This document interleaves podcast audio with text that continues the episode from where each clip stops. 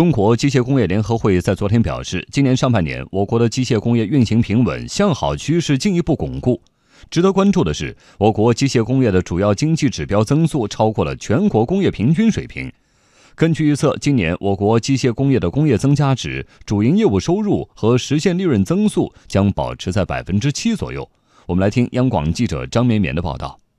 今年机械工业增加值增速逐月提升，上半年增速为百分之八点四，虽仍低于上年同期水平，但分别高于同期全国工业和制造业一点七和一点五个百分点。经历了两年多低迷之后，今年机械工业固定资产投资出现恢复性增长。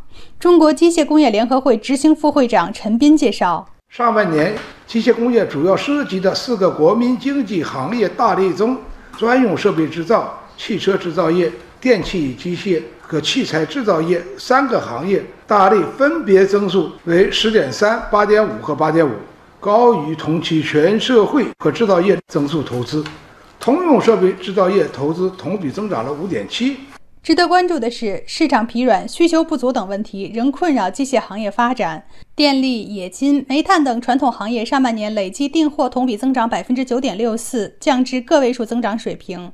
陈斌认为，行业未来应该坚持推进产业结构调整与产品转型升级。总体判断，今年机械工业经济运行将比较平稳。工业增加值、主营业务收入、实现利润增速在百分之七左右，进出口贸易适度增长。需要说明的是，经历了持续多年的高速发展，机械工业的规模现在已经达到年主营业务收入二十四万多亿元的很高水平。随着基数的不断扩大。增长速度适度回落是正常的。